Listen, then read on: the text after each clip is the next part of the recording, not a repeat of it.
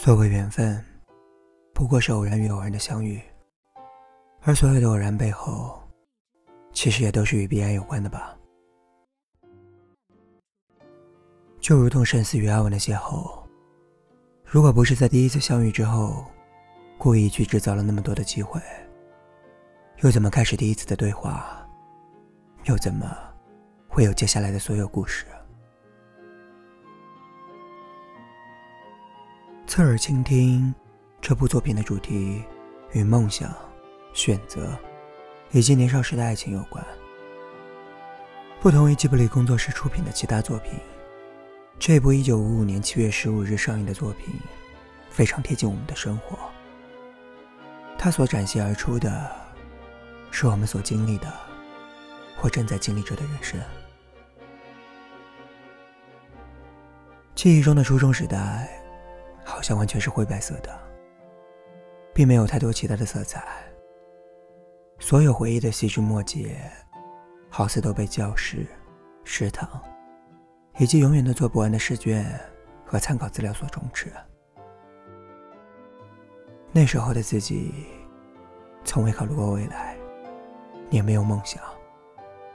所拥有和之下的唯一目标，便是考上一所省重点高中，然后再努力考上一所大学。因为老师们曾说过，考上大学之后，你们就再也不用每天早上四五点钟起床学习，可以一觉睡到八九点钟。现在想来有些好笑，貌似那时的自己最大的愿望。便是能睡上一个好觉，如同我们曾经历的初中生活一样。作品中处在这个年纪的少年们，也都面临着读书、考试，还有升学。不过，也许是因为文化的差异，不同国家的文化在对待少年恋爱的问题上，也有着很大的不同。在我们身处的国家。一切与恋爱相关的话题和事件，几乎都是被禁止的。一旦老师发现班上的某些男女学生之间接触过于密切，就会被视为早恋的怀疑对象。再接着，就会有各种各样的打击措施。但在作品中的日本，老师却会与学生交流有关感情的问题，甚至是与他们嬉笑怒骂。倾慕与爱恋。本身并无过错，只不过是看为长辈者如何去引导。一如作品中的天泽圣司和月岛文，他们互相倾慕，互相勉励。也许有人会觉得，影视艺术作品源于生活而高于生活，所以那些演绎而出的世界，并不具备让人相信的力量。可我却觉得。真正的生活，远比影视艺术作品中演绎展示出来的复杂的多。更何况，类似作品中男女主角的人物，在我们的生活中，也并不是不存在的。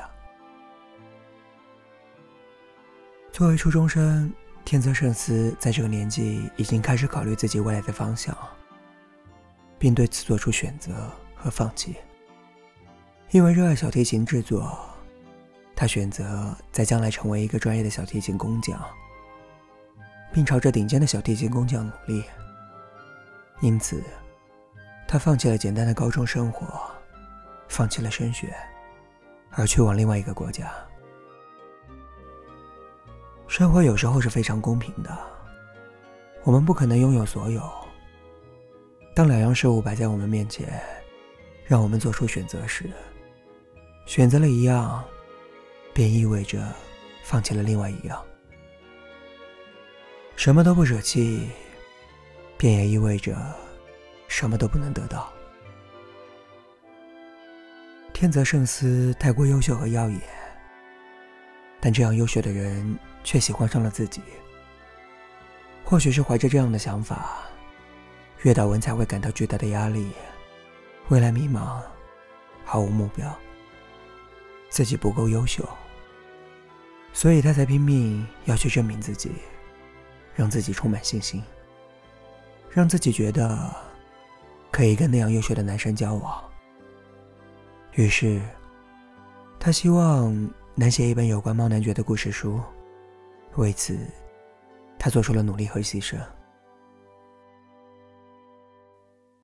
即便最后的结果并不尽如人意，但能发现自己的不足，并寻找接下来的人生道路，这已经是最大的收获。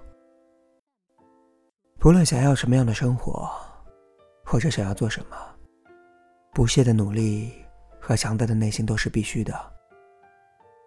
虽然人的生活方式不是只有一种，不过跟别人不同的生活，有着其辛苦的一面。不管发生什么，我们都只能独自承受。无论结果如何，我们都不能怪罪别人。人生的路途很漫长，能在年少时明确自己未来的发展方向是好的，它会让你接下来的生活无比精彩。能遇见自己喜欢也喜欢自己的人，当然是再好不过了。它会让你的每一天都无比甜蜜。也许那时的我们会觉得自己不够优秀，不足以让自己充满自信的站在那个人身边。可只要努力更多一些，是不是就会更有自信一些？就像阿文说过的那样，因为你，我愿意成为一个更好的人，不想成为你的包袱。因此发奋努力，只是为了想要证明我足以与你相配。